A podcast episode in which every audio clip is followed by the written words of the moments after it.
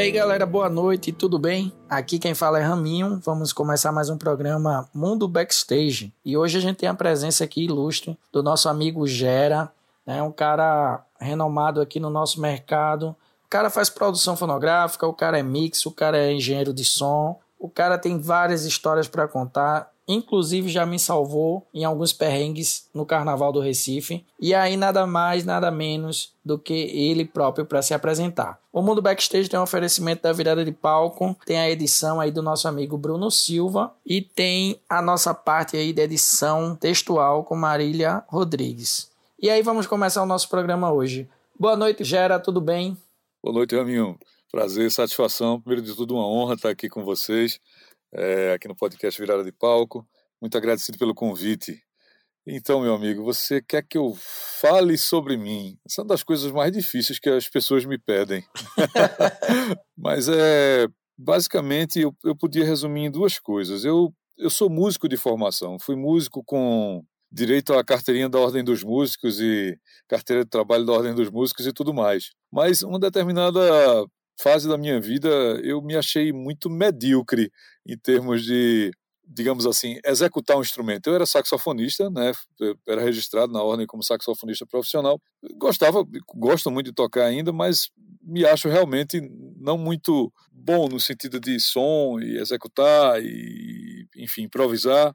E aí apesar de ter tido a formação musical, ter estudado no conservatório, ter estudado saxofone, ter estudado numa escola de música em Jaboatão, que é onde eu, eu passei boa parte da minha infância e adolescência e tudo mais, eu fui cada vez mais me aproximando da parte técnica, porque sempre tive esse viés na minha vida de gostar de, de TI, de tecnologia da informação, e enfim, tudo que se refere à tecnologia sempre me fascinou. E eu vi é, a formação musical como uma grande ferramenta é, para que eu pudesse ingressar na área técnica de ajudar, né, de certa forma, a artistas que eu considerava que fossem né, realmente melhores do que eu, que tivessem um som muito melhor do que o meu, a registrar os seus talentos e, ao mesmo tempo, ajudar esse pessoal no palco. Então, digamos assim, meio a contragosto da minha família, que tinha investido um pouco nessa, nessa coisa da, da, da minha carreira como músico, né? Eu cheguei, inclusive, a, meu, meu vestibular foi em música, né, na, na UFPE, eu estudei alguns anos da, da, do curso de licenciatura em música, mas não cheguei a concluir. Eu fui atrás de algo que me fascinou muito mais, que foi a parte da tecnologia ligada a, a, gravar e reproduzir o áudio da melhor maneira possível. Então, com isso, eu fiz várias incursões, mas a principal delas que eu posso relatar é exatamente o curso de engenharia de áudio nos Estados Unidos. Estava numa época em que eu não tinha é, família ainda, então para mim foi bem fácil é, me adaptar à vida é, no exterior e me envolver com, esse, com essa parte mais técnica realmente é, do áudio. Antes disso teve muita história, né? Eu, eu fui road, muito pouca gente sabe que eu fui road um tempo. Eu nem imaginava. Pois é, eu fui road de uma banda chamada Coração Tribal, cara, das antigas. E, e logo depois de começar a, a ser road da galera, a gente excursionou, fez uma excursão pela Europa, etc, etc. E durante essa excursão, eu já, digamos assim, fui meio que fazendo road, meio que fazendo monitor do pessoal, sempre evidentemente com o auxílio dos técnicos que, que, que existiam. E eu costumo dizer que 96 foi um ano que definiu assim minha virada de músico para técnico, né? Mas primeiro de tudo, eu nesse período eu passei um bom período de aprendizado nos palcos, sendo road, né, trabalhando com coração tribal. A galera ensaiava lá em casa, eu tinha um pequeno estúdio de ensaio na minha casa em Jaboatão. Então, assim, foi um misto de muita coisa. Eu tenho uma parceria muito forte até hoje, né, inclusive é, aqui no, no Estúdio Carranca, né, nós somos sócios, o, o, meu irmão, meu amigo e irmão Carlos Borges, né, o Carlinhos Borges, é, era tecladista do Coração Tribal. E nós somos amigos desde a época de escola, né? Tivemos é, sistema de sonorização e tudo, né? Um peazinho pequeno que a gente botava em festa.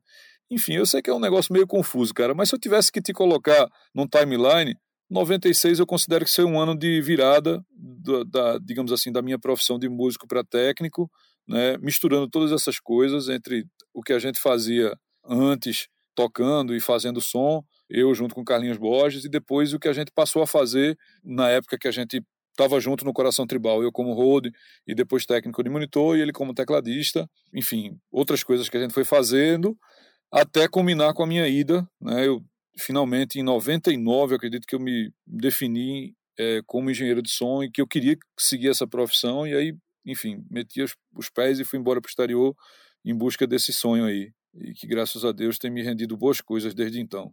Que massa. É, você falando aí de Jaboatão me traz a lembrança que eu comecei minha história com a música em Jaboatão Velho, né? Com a banda Alta Cúpula, nosso amigo Fábio Cavalcante.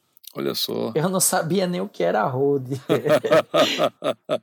e aí eu acompanhava a banda dele, era tudo moleque, velho, 15, 16 anos, tocando ali no antigo ferroviário. Nossa, cara, que, que, que, que lembranças é... que eu tenho. É. Acho que o último show que eu vi no ferroviário faz, faz pouquinho tempo, era um camarada chamado Edson Gomes.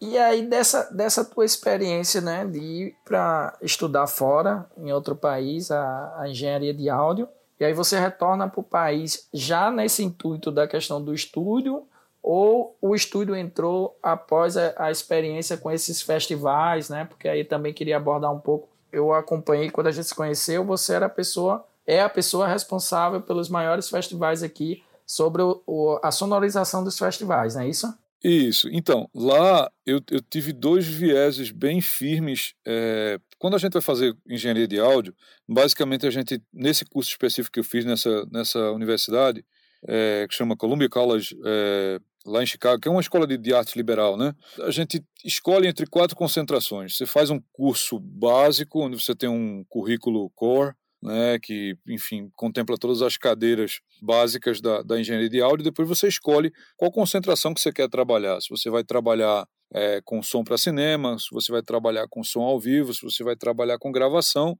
em estúdio, ou então se você vai trabalhar com acústica. Duas coisas foram bastante fortes nesse tempo, que foi exatamente o trabalho em estúdio e o trabalho com som ao vivo. Né? Eu, eu, eu, gostava muito das duas coisas e não conseguia me definir sobre elas. No meu, na minha formação, ficou como engenharia de, de áudio para aplicações em estúdio, né, para gravação é, em estúdio. Mas o som ao vivo sempre teve presente na, na minha vida. Então, assim, quando eu voltei para cá, a gente. É, Carlinhos já fazia muito trabalho para publicidade. Nós começamos, na verdade, a desenvolver esse trabalho para publicidade juntos.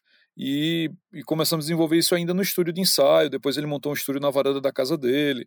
E aí, depois de um tempo, ele montou uma pequena produtora de áudio chamada Onomatopeia Ideias Sonoras, que tem, que existe ainda hoje, né? A produtora de áudio que é a grande, é, digamos assim, a grande semente criadora do que hoje é o estúdio Carranca. E aí depois que a gente passou um tempo com, com a Onomatopeia, nas, digamos assim, na virada do do ano, nos primeiros anos do, do novo milênio, a gente criou o Estúdio Carranca. E o Estúdio Carranca ele veio dar exatamente essa, essa liberdade para a gente, de além de ser um estúdio comercial, ele tornou-se, dentro de Recife, um hub né, de serviços ligados ao áudio, especializados em, em áudio. E Hoje a gente desenvolve aqui, né, temos evidentemente a parte de publicidade, mas o Carranca ele tem um, um, segmento voltado somente para som ao vivo, onde a gente mantém um pequeno equipamento em casa, mas via de regra conta com os grandes locadores né, que a gente tem no, no estado para executar serviços maiores. Né? A gente tem a parte de mixagem para cinema, que ironicamente é uma coisa que eu não tinha muito envolvimento na época que fiz meu curso, mas depois foi havendo uma necessidade cada vez maior de existir uma pós-produção de áudio para o meio visual aqui dentro da cidade e, evidentemente, a parte de estúdio. Mas, no, logo nos primeiros anos, essa parte do som ao vivo, devido a gente ter sido convidado para desenvolver um trabalho, né, devido à formação que eu tenho, a gente teve um convite para desenvolver um trabalho, e isso era uma equipe maravilhosa que foi convidada para desenvolver esse trabalho. Era eu, o nosso querido Pezão, nosso querido Pezão Valença, né? É, Pedrinho, é, Pedrinho Moraes, que faz som direto hoje junto com o Moab, né, que é um outro cara fantástico que faz a parte de som direto de cinema aqui em Recife. Johnny Denny. A gente fazia parte de uma equipe que foi colocada a cargo de fazer a transição entre o mundo analógico e o que se apresentava, né, já bem latente no som ao vivo, que eram a questão das consoles digitais. Quando essa necessidade passou a existir, passou a existir também é, uma necessidade de mudar toda a documentação que solicitava os equipamentos para servir aos eventos né, da, naquele, naquele tempo específico do Estado. Esse trabalho ele foi desenvolvido a princípio pela Fundarp. Então nós juntamos esse time e a gente foi atrás de um monte de referências daquilo que poderia vir a ser, ou que na verdade se tornou, um, um, grande termo de referência que passou a ser utilizado no Estado e depois pelo município também. Então, é, eu não sei te exatamente precisar o ano que isso aconteceu, mas isso foi o que definiu a minha entrada no mercado de festivais, que é o mercado que você gostaria que eu comentasse, falasse com você. Então, depois desse do desenvolvimento desse trabalho, é, mudou totalmente tudo que o, o Estado e o município exigia em termos de equipamento para realizar seus eventos, né? já contando com equipamentos é, digitais, tais como consoles e periféricos, é, processadores e tal. E aí, devido ao sucesso desse trabalho, eu fiquei muito tempo assim responsável pelo, pelo Pernambuco Nação Cultural como um todo, é um antigo circuito do frio, e depois, é, por, por questão de contenção de, de, de despesas, a gente ficou mais concentrado nos principais festivais, e aí culminou numa, numa, digamos assim, quase que exclusividade do trabalho com o Festival de Inverno de Garanhuns. Né? E aí, por conta disso, né, por conta desse trabalho bem sucedido com a Fundap, a prefeitura também passou a nos convidar. E eu digo nos convidar porque eu sempre tive um parceiro é, muito forte aqui dentro de Recife para trabalho no som ao vivo, que é Ricardo Cruz. Né? Todo mundo deve conhecer Ricardo, é um cara é, muito respeitado, um dos grandes engenheiros de áudio que a gente tem aqui. A gente costuma dizer que é pai de nós todos. E esse cara é um, é um, é um parceiro de uma vida inteira, né? assim como Carlinhos Borges é, é na parte de estúdio, é, Ricardo é na parte do som ao vivo, e a gente começou a movimentar esse trabalho juntos, né? tanto no Festival de Inverno quanto na Prefeitura. E até o, o, o ano de 2020, graças a Deus, a gente estava desenvolvendo esse trabalho. Chegamos a desenvolver esse trabalho no Carnaval desse ano, né? Infelizmente não tivemos a oportunidade de dar continuidade no que seria o trigésimo, a trigésima edição do FIG. E eu tô junto, eu tô junto com o Ricardo no FIG, eu acredito que já são mais de 12 anos que a gente está fazendo o festival, né, como exatamente fazendo parte da coordenação de infraestrutura de sonorização do Festival de Inverno e também fazendo parte da coordenação de infraestrutura de sonorização para o Carnaval do Recife. Esses são os dois grandes eventos do calendário que a gente emprega nossas forças. Evidentemente, tem outras é, tantas coisas que a gente faz, como a exemplo do Baile do Menino Deus, que já tem envolvimento é, total, digamos assim, nos últimos dois anos de realização do evento. É, também o Caixa de Natal, né, que é uma, uma, coisa bem fixa já do calendário de, de, de Recife. enfim, e outros eventos pontuais que a gente tem ao longo do ano. O Ricardo também se envolve muito com o Réveillon, e algumas empresas de sonorização me contratam muitas vezes também para fazer trabalhos é, de dimensionamento e gerenciamento de sistema, né, o que a gente chama hoje de engenharia de sistema né, durante esses eventos maiores. Então, enfim, velho, eu sei que é uma misturada grande aí de informações, mas te dá uma ideia geral de como é que foi percorrer esse caminho de 96 até aqui. E para a gente ter uma noção, né, para a galera que está ouvindo a gente, eu queria que você sintetizasse para a galera qual o, o papel fundamental do, do engenheiro de som num evento, né? Que aqui a gente trata das profissões, a gente fala um pouco do, do nosso cenário, né? Focado para a galera do backstage. E aí a gente tem aí dois engenheiros de som, né? Que é o, o operador do PA, tem o, o do monitor. Mas aí eu sempre vejo você, você referenciou bem, seu Ricardo, né? Que se estiver ouvindo a gente, um grande abraço, que eu admiro também pra caramba. E os outros nomes também, Pedrinho, Johnny. Você só falou os dinossauros aí lendários. Né? e o saudoso Pezão, com certeza Verdade. que se hoje eu dou uma oficina de road, o cara foi o percussor dessa história, né? Então tem que estar tá sempre registrado e lembrado aí o, o Pezão. Mas eu queria tipo que você sintetizasse para a galera o papel do, do engenheiro de áudio. Então, olha só, é, é, como você mesmo falou, o engenheiro de áudio ele pode se especializar em, em várias coisas, né? Eu já falei isso lá atrás um pouco, é, mas especificamente no nosso caso do som ao vivo, é, a gente pode dividir em várias especializações. Uma, como você falou, seria o cara que faz a operação do sistema de sonorização do PA, o outro que faz a operacionalização do sistema de monitor, né? E tem o que eu faço, que na verdade é chamada de engenharia de sistema. Por que, que é chamado de engenharia de sistema? Porque a gente concebe o sistema do zero conforme as necessidades técnicas do evento. A gente tem um dimensionamento de espaço, né, a gente tem. Eh, nos são, nos são fornecidas, nos são, nós, nós somos alimentados, o engenheiro de sistema é alimentado com informações pelo contratante, e aí, através desse, dessas informações que o contratante nos alimenta, é que a gente vai conceber um sistema compatível com o local do evento. É, isso acontece no FIG, no Carnaval, enfim, é, e, e, em vários outros eventos do, do, do, do, mercado privado também que a gente faz.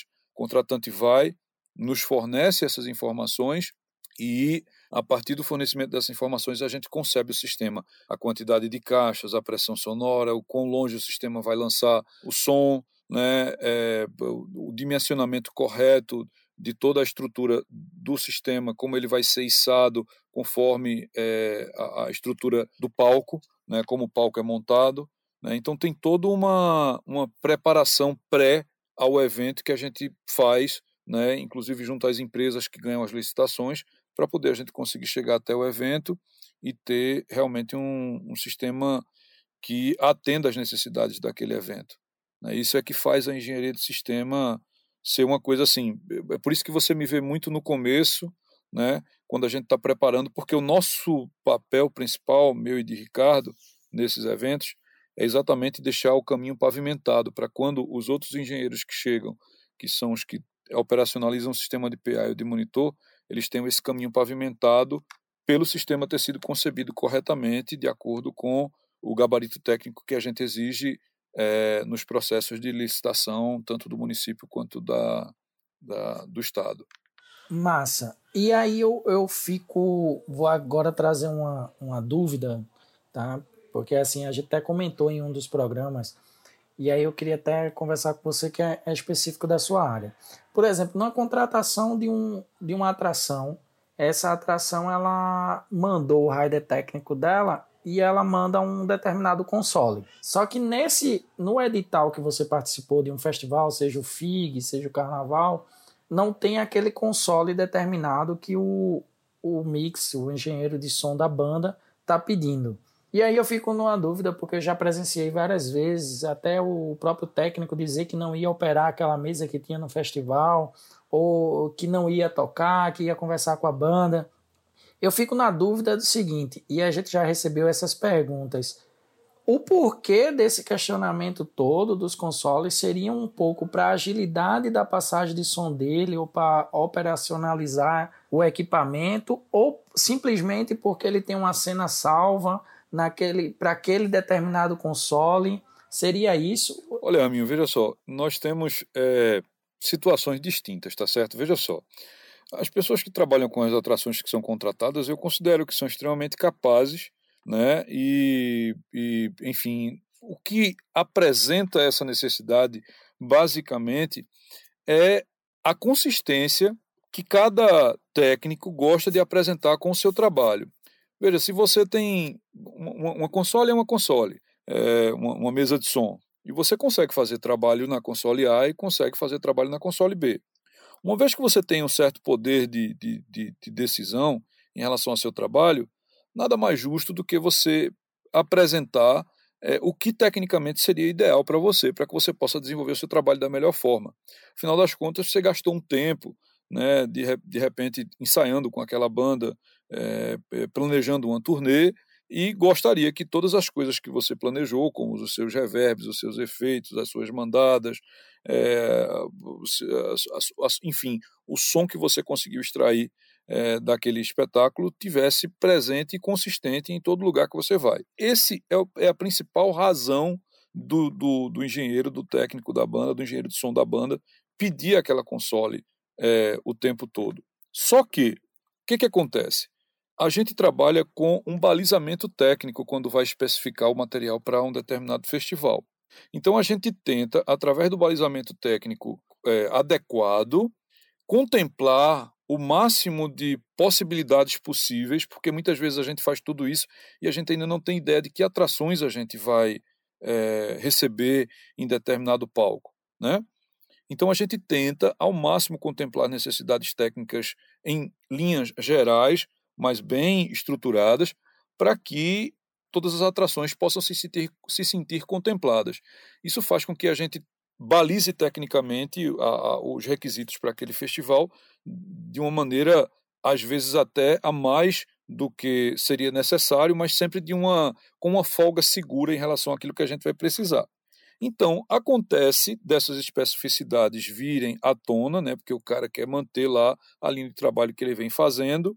Acontece também o que você falou, das vezes o cara ser um pouco mais acomodado para o acelerar do processo do trabalho e já ter uma cena salva na mesa, é, fazer questão de uma determinada, de uma determinada console, mas uma das coisas que vem sendo um trabalho constante feito, tanto na esfera estadual como na esfera municipal, é conscientizar todos os artistas que vêm fazer trabalho é, nos nossos festivais de que, por ser um festival e por ser um festival que conta com o recurso público para ser realizado, ele precisa ser é, licitado. E uma licitação ela não pode atender às demandas de todo mundo né, de, de maneira diferente. Ela tem que contemplar uma, um bom gabarito técnico e, e fazer com que seja possível a realização é, do, do, do festival dentro daquilo que, que foi licitado. Então, Acontece, você já viu acontecer, é bem verdade, mas acontece cada vez menos hoje em dia, porque o pessoal vem com mais, cada vez mais consciência de que a gente não quer forçar e nem tirar é, do artista é, aquilo que ele está acostumado a desenvolver, aquilo que ele considera que seja o ideal para ele em termos técnicos. Mas a gente às vezes pede uma adaptação ou outra, ou tenta utilizar-se de equipamentos que figurem na maioria dos riders, né, dos artistas. Para aqueles que não sabem, quando você contrata um artista, existe um documento chamado rider técnico e, via de regra, a contratação desse artista está vinculada ao cumprimento desse rider técnico. Só que no caso dos festivais, esse rider técnico não é cumprido é, à risca, marca e modelo solicitado pelo artista, mas sim sempre ou casa de o equipamento que está lá é, é, presente casar com a necessidade do artista ou ser tecnicamente é, adequado ou compatível com aquilo que o artista solicitou, entendeu? Então, existem todas essas coisas. E eu gosto sempre de trazer os dois lados, né, tanto o lado do contratante como o lado do contratado, que é para poder a gente não achar que é frescura da, do artista, não, não vou fazer com essa, não vou fazer com aquela, o meu técnico não roda assim, a gente não vai tocar e tal. Enfim, enfrentamos situações, mas eu acredito que elas fazem parte de um passado quase distante assim para a gente agora nesse momento, até porque com todo o processo que a gente está passando agora, é, me acredite, a, digamos assim, a flexibilização desses termos né, que, que, que os artistas exigem, ela vai ser é, é, cada vez maior, exatamente porque se a gente né, conseguir colocar tudo em ordem para poder o mercado de eventos decolar de novo, a gente já vai estar tá digamos assim, levantando as mãos para os céus. Né? E, enfim, essas, essas questões não é que elas vão deixar de ser cumpridas. Os riders vão continuar existindo porque precisa dessa baliza técnica para a gente poder trabalhar. Mas os equipamentos, hoje em dia, né, eles dão muito mais condições de você contemplar isso de uma maneira é, tecnicamente ok, né, e consequentemente que o artista ele venha se sentir mais confortável porque tem outras coisas, né, como o próprio sistema de sonorização, como essa própria a própria coisa de você ter um, um engenheiro responsável pelo sistema que vai dar um pouco mais de segurança para quem vem trabalhar, é, todo o pessoal de palco, né, a exemplo de você, de outros profissionais, os diretores de palco, né, que também é, é, é, cada vez se profissionalizam mais em se comunicar com o corpo técnico de determinado artista e dali, às vezes, sem nem passar para a gente, já conseguir resolver tudo, porque, olha, fulano não tem isso aqui, mas tem isso, não tem essa console, mas tem essa, né? a gente tem aqui, o sistema de som é esse e tal. Enfim, existe toda uma troca hoje de informações que permite que esse tipo de coisa cada vez se torne menos comum. Ah, eu não vou tocar porque não tem isso, eu não vou tocar porque não tem é, essa mesa, ou porque o sistema não é esse aqui e tal porque a gente está sempre cuidando de tentar atender tecnicamente da melhor forma possível todo mundo.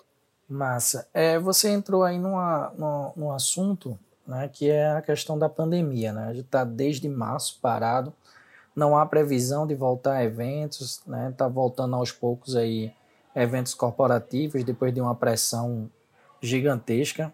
Eu, particularmente, eu tenho uma opinião que eu acho que só deve voltar depois que houver uma vacina, uma medicação, para não expor mais ninguém, para não correr riscos, né? Porque existem aí protocolos de segurança, mas que a gente presencia aí em, em alguns eventos que só pode 200, 300 pessoas, que tá todo mundo sem máscara, tá todo mundo consumindo bebida e tá todo mundo festejando, esquece que tem uma pandemia, todo mundo se agarra, se abraça, se beija e tipo, essas pessoas que estão na festa vão para casa e corre o risco de contaminar quem está em casa que não tem nada a ver e se torna um ciclo.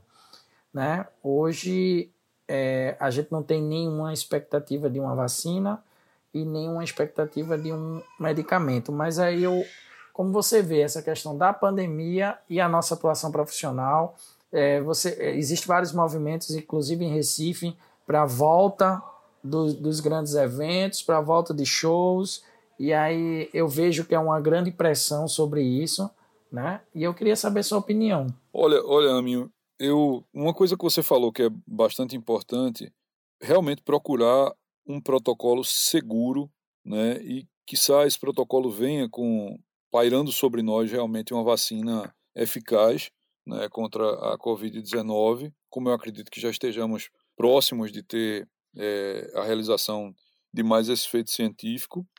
Né? Eu, eu, eu sou de comum acordo com você de que esses protocolos eles precisam existir, mas uma coisa que não existe nesse momento e que já deveria existir, veja, isso não é só em nível Brasil, isso é a nível mundial, é o pensamento de protocolos de segurança para a realização de eventos com uma concentração de pessoas é, das quais não que a gente está acostumado a ver, mas que dê segurança de realização é, desses eventos.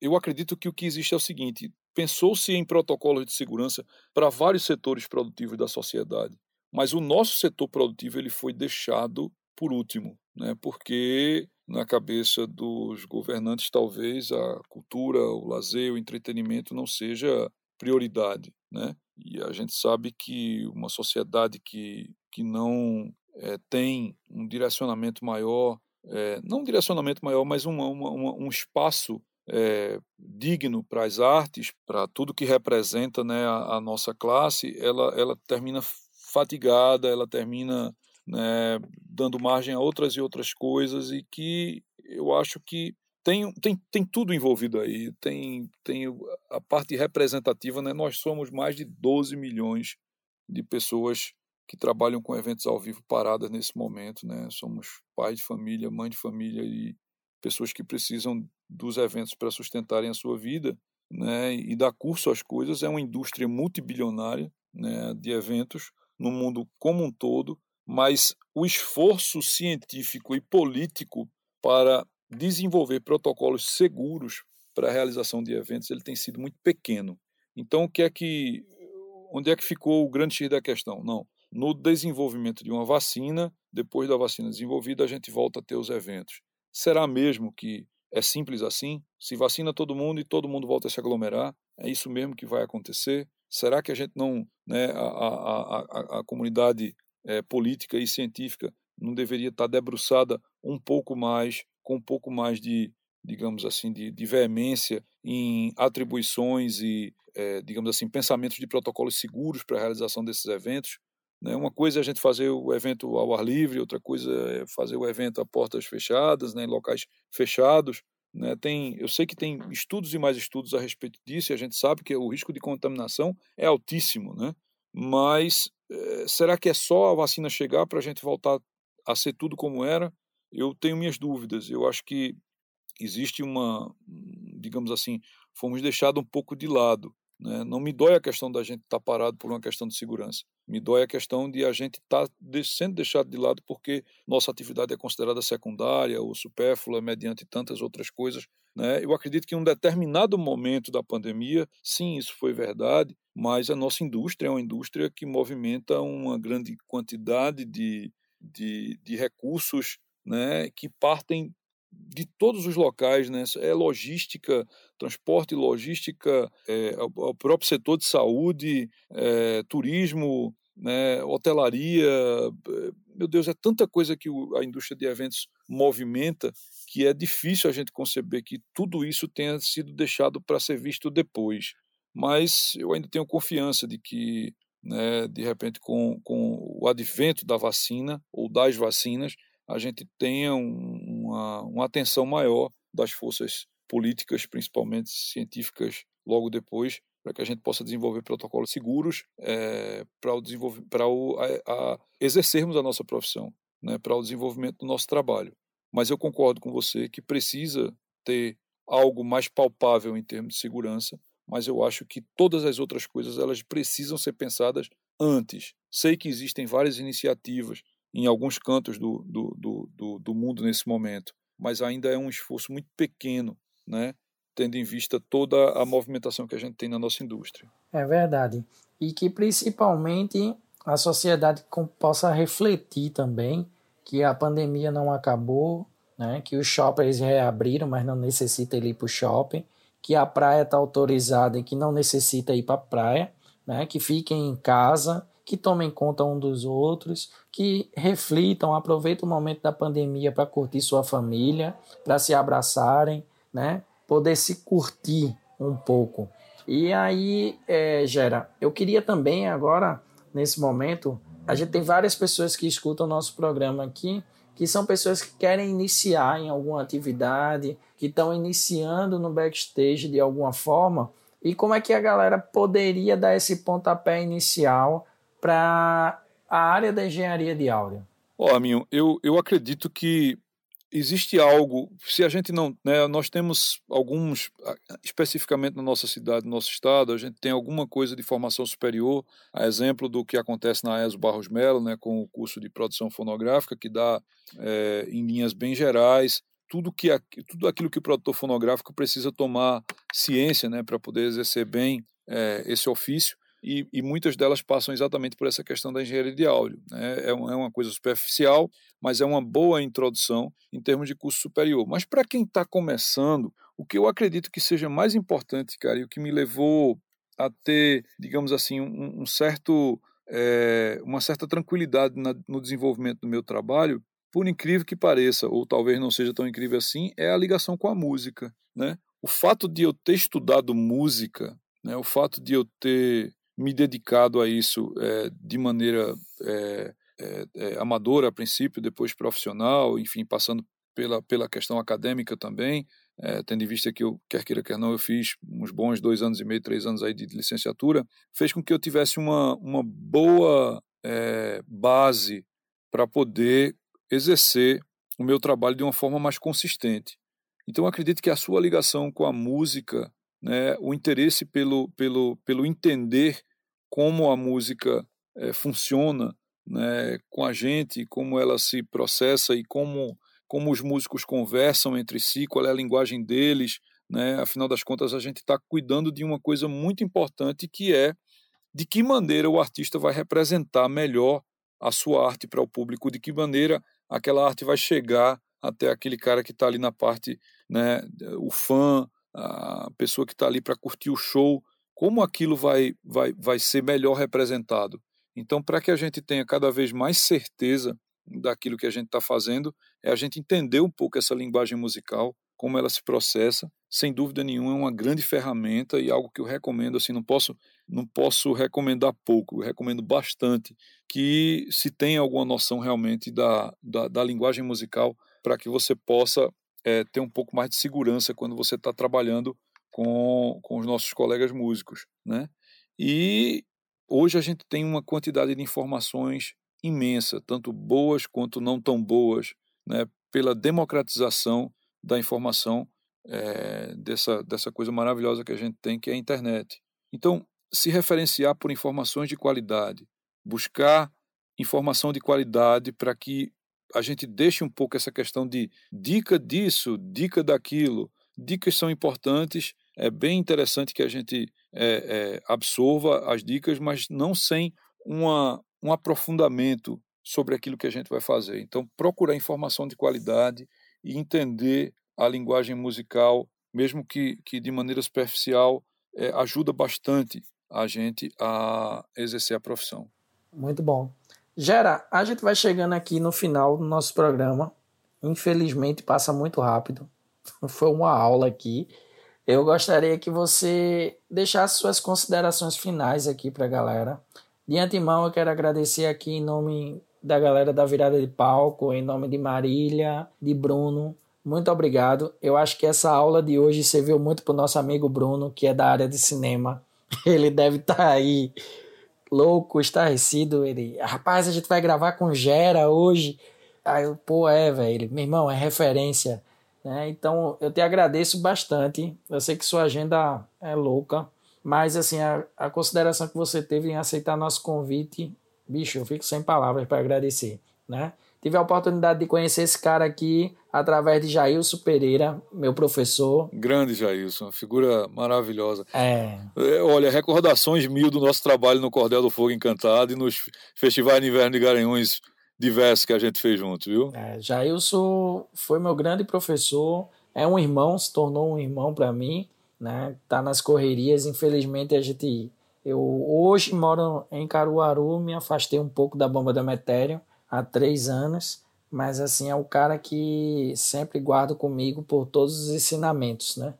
E aí eu queria aí trazer aí suas considerações finais. Ó, oh, Raminho, primeiro de tudo dizer para mim que é uma honra, né, é, ter sido convidado, tantos colegas, pessoas maravilhosas que já passaram aqui pelo podcast. Uma das últimas pessoas que eu, que eu tive a oportunidade de ouvir foi exatamente Sávio Shoa, que é um cara que eu respeito de montão é, pela enciclopédia é, humana é, ambulante de infraestrutura e de direção de palco e pela pessoa humana que ele é também, enfim, um abraço, meu abraço para Salve Show e tantas outras talentos e pessoas maravilhosas que passaram por aqui.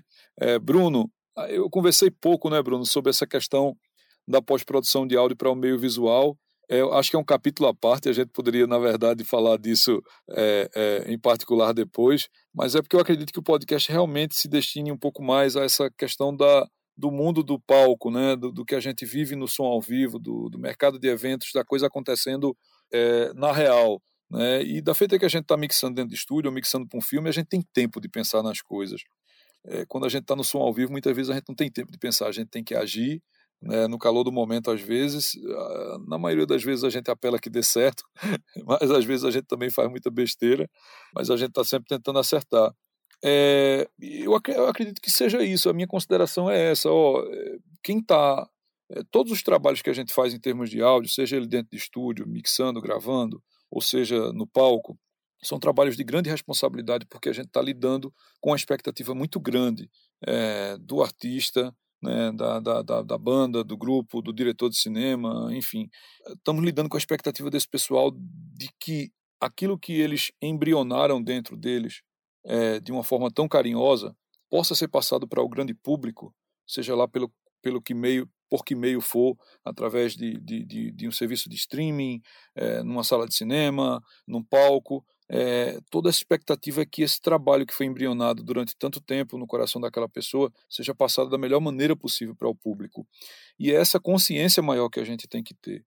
Todas as vezes que você subir a um palco para desenvolver um trabalho, seja como road, seja como carregador, seja como técnico de som, tudo que você está fazendo ali, você está fazendo em nome de uma boa representação, da melhor representação possível do trabalho que um artista levou tempo, né, levou anos, né, para poder desenvolver. Então, máximo respeito aos nossos amigos músicos, máximo respeito a todos os, os profissionais com quem eu já trabalhei, é, diretores de cinema, é, enfim, diretores da, da, parte de televisão, é, artistas, bandas, grupos, porque tudo aquilo foi criado com muito carinho dentro deles e o nosso trabalho é buscar passar para o grande público aquilo ali, né, transportar para o grande público todo aquele amor e todo aquele carinho daquele trabalho desenvolvido da melhor forma possível. Eu, às vezes, sou muito prolixo, espero ter me fazido entender, mas eu acredito que é isso. Essa é a máxima que eu sempre levo comigo.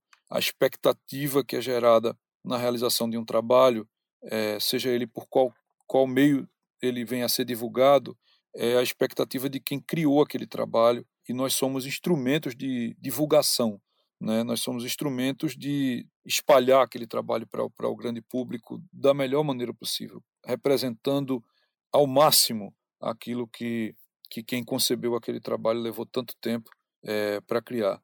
Então é, é isso que eu sempre levo comigo. Em qualquer trabalho que eu vá fazer de áudio, eu vou estar sempre tentando representar da melhor maneira é, o trabalho que o artista levou um tempo considerável para criar. Ok? Eu espero ter sido não prolixo demais, Jaminho, e que a gente, essas palavras possam é, reverberar aí no coração da galera esse respeito que a gente tem que ter a todo mundo que sobe em cima de um palco para se apresentar ou que está é, atrás das câmeras dirigindo atores, enfim, ao trabalho de todos. Nós somos instrumentos na mão desse pessoal para que a gente possa divulgar esse trabalho da melhor maneira, para que eles possam divulgar esse trabalho da melhor maneira possível. Porra, valeu demais. Foi show de bola. Galera, esse foi o nosso programa hoje, Mundo Backstage. Muito obrigado por vocês ouvirem. Se ainda não nos acompanha nas redes sociais, vai lá, arroba Virada de Palco no Instagram, no YouTube, Virada de Palco. E se quiser falar com a gente, manda um e-mail, viradadepalco.gmail.com. Muito obrigado, Gera. Um abraço na família. Uma, um ótimo final de semana para você. Muito obrigado por aceitar o convite. Valeu demais, galera. Não sai de casa, a pandemia não acabou. Higieniza as mãos, higieniza a mercadoria que você comprar. Tenta ficar em casa se for possível. Tome todas as cautelas necessárias para sua segurança e para quem está com você em casa. Muito obrigado, obrigado Bruno, obrigado mais uma vez por essa parceria. Só lembrando, esse é o penúltimo programa da nossa temporada. Semana que vem a gente tem uma surpresa para vocês e até lá.